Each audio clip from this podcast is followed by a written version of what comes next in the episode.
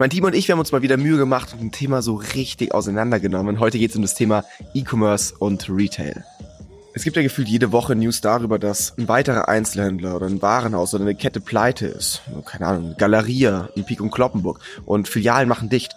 Innenstädte sterben aus oder sind längst tot. Sowas steht dann in der Regel in den Schlagzeilen. Und wenn man durch die Einkaufsstraßen so mancher Städte läuft, ist es ja tatsächlich so, dass man an vielen geschlossenen Läden oder zugeklebten Schaufenstern vorbeikommt und die Straßen gefühlt leergefegt sind. Aber liegt es wirklich am Boom im E-Commerce?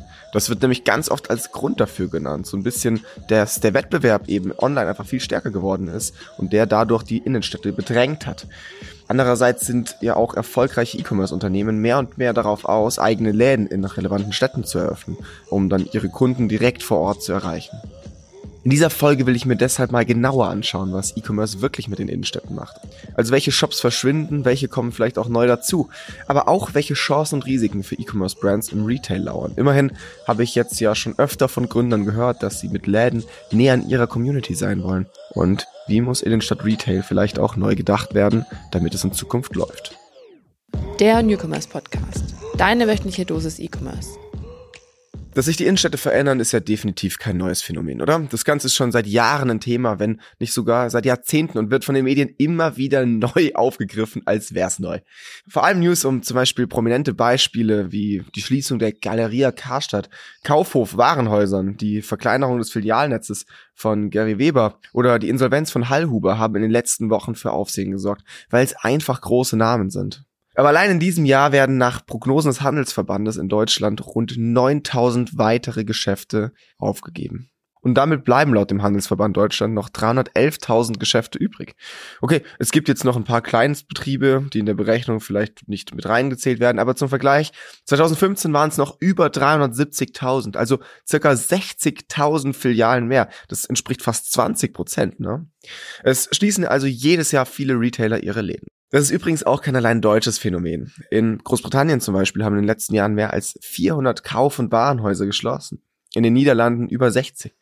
Zum Großteil wird die Schuld auf den Boom, den wir hier im Onlinehandel haben, geschoben. Und zum Teil ist das vielleicht auch wirklich ein Mitgrund. Aber natürlich spielen auch Corona und die damit verbundenen Lockdowns eine riesengroße Rolle. Wer vor der Pandemie schon Cashflow-Probleme hatte, den hat es dann meistens während der Corona-Krise komplett erwischt. Aber es hat sich auch schlicht und einfach das Kaufverhalten verändert. Die Kunden heute unterscheiden sich grundlegend von denen vor Corona. Vor allem, weil man eben nicht mehr vor Ort einkaufen gehen konnte, durfte oder wollte und dadurch die Digitalisierung weiter vorangetrieben wurde. Beides hat dazu geführt, dass die Customer Journey beinahe aller Kunden digitaler und auch ehrlich gesagt bequemer geworden sind. An der Stelle kann ja auch jeder selber mal nachdenken, wie sich das eigene Konsumverhalten verändert hat. Ne? Bei mir zum Beispiel, ich weiß noch sehr genau, wie es in meiner Kindheit vor 15, 20 Jahren ablief, wenn wir neue Klamotten bekommen haben. Ne? Das war in 100% der Fällen so, dass wir irgendwie zum Händler ums Eck gegangen sind, bei uns in der Vorstadt. Und da hat man sich dann neue Schuhe und Klamotten, ein paar neue T-Shirts gekauft. Ich weiß nicht, wann ich das letzte Mal offline Klamotten eingekauft habe. Das passiert nur noch online bei mir. Und ich könnte mir vorstellen, ähnliche Erfahrungen habt ihr vielleicht auch machen können. Vielleicht ist es bei euch sogar noch extremer, dass ihr mittlerweile eigentlich nur noch über Gorillas eure Lebensmittel bestellt und und und. Das deutet jetzt ja erstmal alles darauf hin, dass E-Commerce ganz klar gewinnt und tatsächlich den Retail verdrängt. Was ich aber ganz spannend finde, Shopgate hat dieses Jahr eine neue Retail Reality Studie herausgebracht und dabei herausgefunden, dass es gar nicht immer eine eindeutige Präferenz gibt, ob Kunden lieber online oder offline shoppen. Also insgesamt sind Online-Shops schon die Anlaufstelle Nummer eins für Verbraucher. An zweiter Stelle folgen dann aber sofort stationäre Geschäfte und dann erst soziale Medien, Apps und Kataloge oder Zeitschriften. Und wenn man genauer hinsieht, fällt auf, dass das je nach Sektor auch unterschiedlich ist. Beautyprodukte und Haushaltswaren werden beispielsweise lieber im Retail gekauft. Das kennen wir ja selber auch, ne? Grundsätzlich ist es also gar nicht so, dass Retail ein Auslaufmodell ist. Nur in der aktuellen Form ist es oft wenig attraktiv. Experten fordern mehr Vielfalt, Plätze zum Aufhalten und Treffen, mehr Grünflächen, mehr Gastronomie und mehr Wohnungen und Büros, um die Innenstädte wieder zu beleben. Und natürlich auch mehr individuelle Stores.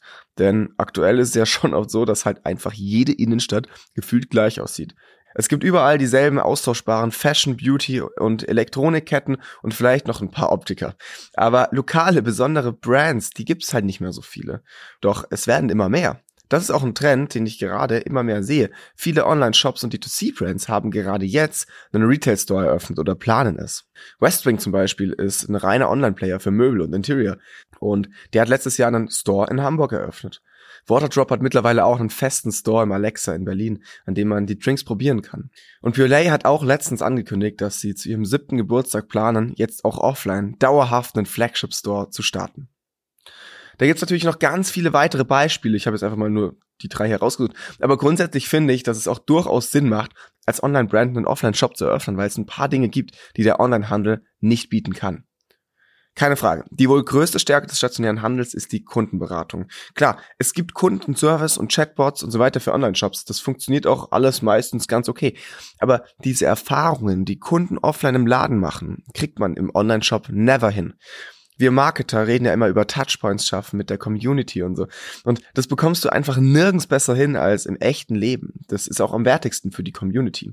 Das passt dann auch wieder zu Ergebnissen der Shopgate-Studie. Die Befragten haben da angegeben, dass die Hauptgründe, die gegen Online-Shopping sprechen, die folgenden sind. Man kann das Produkt online nicht anfassen und ausprobieren. Die Shopping-Experience an sich fehlt und die Beratung von Experten ist wichtig. Gerade die Shopping Experience darf auch nicht unterschätzt werden. Gerade wenn man an multisensorisches Marketing denkt. Das Ambiente im Store kann für deine Kunden eine ganz neue Ebene deiner Brand Experience schaffen. Aus Brandsicht bietet ein Retail Store auch noch einen Vorteil. Man bekommt einfach ehrliches Feedback von seiner Zielgruppe live und in Farbe, was auch unheimlich wichtig und wertvoll sein kann. Hier muss man natürlich nur darauf achten, dass man das auch irgendwie in die Prozesse einfließen lässt, ne? dass dieses Feedback auch irgendwie nach oben transportiert wird zu den Personen, bei denen es wichtig ist. Ich glaube, dass für gewisse Branchen gerade der perfekte Zeitpunkt ist, als Online-Brand einen Offline-Store zu eröffnen. Gerade weil der Need laut Studien da ist und es nur nicht die richtigen Läden gibt. Wenn man das Konzept hat und keine 0815-Store eröffnet, kann man sich so stark vom Wettbewerb abheben, dass es der Brand extrem zugutekommen kann. Vor allem auch durch Social Media, weil gefühlt jeder eine Story über den Store machen kann. Ich habe schon so oft Videos über Pop-up-Stores oder von besonders ansprechenden Shops auf meiner For You-Page gesehen. Das Phänomen sieht man ja beispielsweise auch an Caro Kauer Stores. Da geht's auf Social Media immer richtig ab, wenn sie einen neuen Laden oder ein Café eröffnet. Also ich denke, gerade die Influence- und Creator-Driven Brands können von der Reichweite extrem profitieren und einen Offline-Store auch zu einem coolen Erlebnis für die Community machen.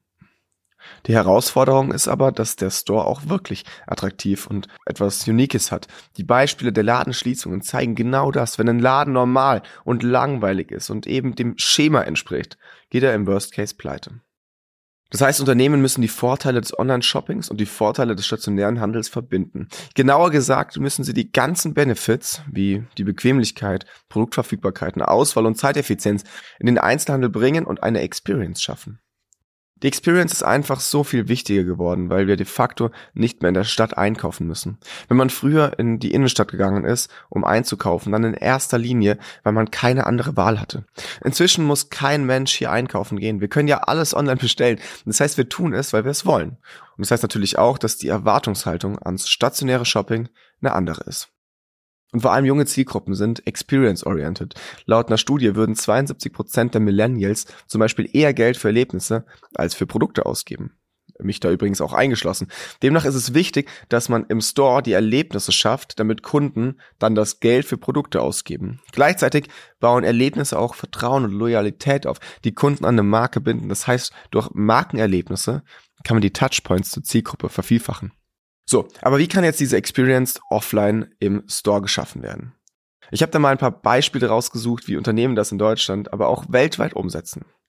Zum einen werden da Douglas, der Beauty-Konzern hat sich lange auf den Online-Shop konzentriert und jetzt investiert das Unternehmen aber wieder verstärkt in sein Filialnetz. Zum Beispiel hat Douglas im Mai einen Store in Düsseldorf eröffnet, der extra für junge Shopper designt ist. Da gibt es dann digitale Tools wie AR-Spiegel und Experience-Ecken, wie eine Beauty School, Selfie-Spots und Influencer-Treffen, die vor allem die Gen Z ansprechen sollen. Im Fokus steht da also gar nicht mehr diese reine Abverkaufsfläche, sondern vor allem die Experience vor Ort. So ähnlich macht es auch das Wow-Konzeptkaufhaus in Madrid. Für Digital ist da das Stichwort, also physisch trifft Digital. Dort werden Kosmetikprodukte auf pinken Skulpturen mit VR-Brillen präsentiert. Da gibt's eine Fashion-Abteilung, die sich vor allem an Digital Natives der Gen Z richtet. Und der Home and Living Bereich soll mit der Inneneinrichtung eine Art Hommage an das Metaverse sein. Also steht in dem Kaufhaus also auch die junge, digitale Zielgruppe im Fokus. Das Besondere sind aber auch die digitalen Tools, die man physisch erleben kann. Deshalb ja für Digital. Die Mitarbeiter im Kaufhaus tragen beispielsweise alle ein Bezahlterminal, das die traditionelle Kasse ersetzt. Und genau das ist der Punkt, der Erlebnisse schafft und die Vorteile des Online-Shoppings auch in den Retail holt. Dadurch müssen Kunden nicht mehr lange an einer Kasse stehen. Sie können einfach im Vorbeigehen bezahlen. Dasselbe Prinzip verfolgen ja auch die Self-Scanning-Kassen, die bereits in einigen Shops auch in Deutschland im Einsatz sind. Dadurch gewinnt man, by the way, auch so eine Art physische Cookies, die man sonst als Retailer ja nur schwer bekommt. Aber zurück zum Free Digital Kaufhaus. Das Konzept zeigt, finde ich, wie wichtig auch die ästhetische Umsetzung bei einem Store ist. Kunden sollten ja nicht nur ein Produkt kaufen, sondern auch die Geschichte hinter der Brand erleben und spüren können. Indem der Store passend zur Story der Brand gestaltet ist und es etwas zu erleben gibt, können Brands auch die Kundenzufriedenheit und Kundenbindung viel stärker aufbauen. So, das waren jetzt ja Beispiele von Stores, die Erlebnisse geschafft haben und man dadurch dann was vor Ort gekauft hat. Es gibt aber auch die Möglichkeit, online und offline zu verbinden. Also zum Beispiel, dass sich Kunden im Store inspirieren und beraten lassen und dann direkt über eine App oder Bildschirme vor Ort im Online-Shopping bestellen. Da passen auch Angebote wie Click and Collect oder Click and Reserve oder Buy Online Return in Store. Das trägt alles dazu bei, stationäres Shopping bequemer zu machen und die Online- und Offline-Welt enger zu verknüpfen. Retail- und E-Commerce-Experten glauben übrigens, dass sich Online- und Offline-Handel immer mehr verzahnen wird. Also, dass Kunden im Einkaufsprozess hin und her springen können und am Ende gar nicht mehr unterscheiden können, über welchen Kanal oder welchen Kontaktpunkt sie letztendlich eingekauft haben.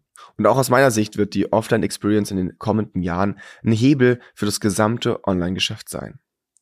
By the way, da gibt es auch einige Studien zum Halo-Effekt dazu. Und zwar sollen Online-Shops bis zu 37 Prozent mehr Besucher haben, wenn sie einen Retail-Store eröffnen. Genauso umgekehrt schließt ein Händler seinen Store, führt das zu einem Traffic-Einbruch im Online-Shop. Dafür gibt es auch psychologische Erklärungen. Je näher ein Kunde nämlich an einem stationären Handel wohnt, desto mehr fühlt er sich mit der Marke verbunden und logischerweise ist die Brand durch die Nähe auch besser in Erinnerung und bekannter. Ihr seht schon, das sind Unternehmen aus ganz vielen verschiedenen Branchen und tatsächlich kann auch fast jede Online-Brand offline gehen, weil es sich lohnt, auf eine Omnichannel-Strategie zu setzen. Es muss ja auch nicht gleich ein dauerhafter Store sein. Viele probieren erstmal einen Pop-up-Store aus. Das ist deutlich günstiger und flexibler. Auch ein Shop-in-Shop-Konzept könnte durchaus interessant sein. Innerhalb eines bereits etablierten Ladens mit einem klaren Konzept und einem Shop zu eröffnen, schafft dann möglicherweise auch einen Zugang zu einer neuen Zielgruppe und das Risiko ist geringer. Aber ganz ehrlich, egal ob eigene Stores oder Shop-in-Shops oder Pop-up-Stores, Display-Selling oder auch alle anderen stationären Kanäle. Sie müssen Experience bieten und auf New Retail einzahlen, damit sie für Kunden attraktiv sind und Erfolge bringen. Der Newcomers Podcast. Deine wöchentliche Dosis E-Commerce. Jeden Montag. Überall, wo es Podcasts gibt. Du willst immer up to date bleiben? Dann aktiviere jetzt die Glocke und verpasse keine neue Folge mehr. Erhalte außerdem weitere tolle Insights rund um das Thema E-Commerce und Einblicke in die Branche auf unserem Instagram-Kanal und LinkedIn. Die Links findest du in der Folgenbeschreibung.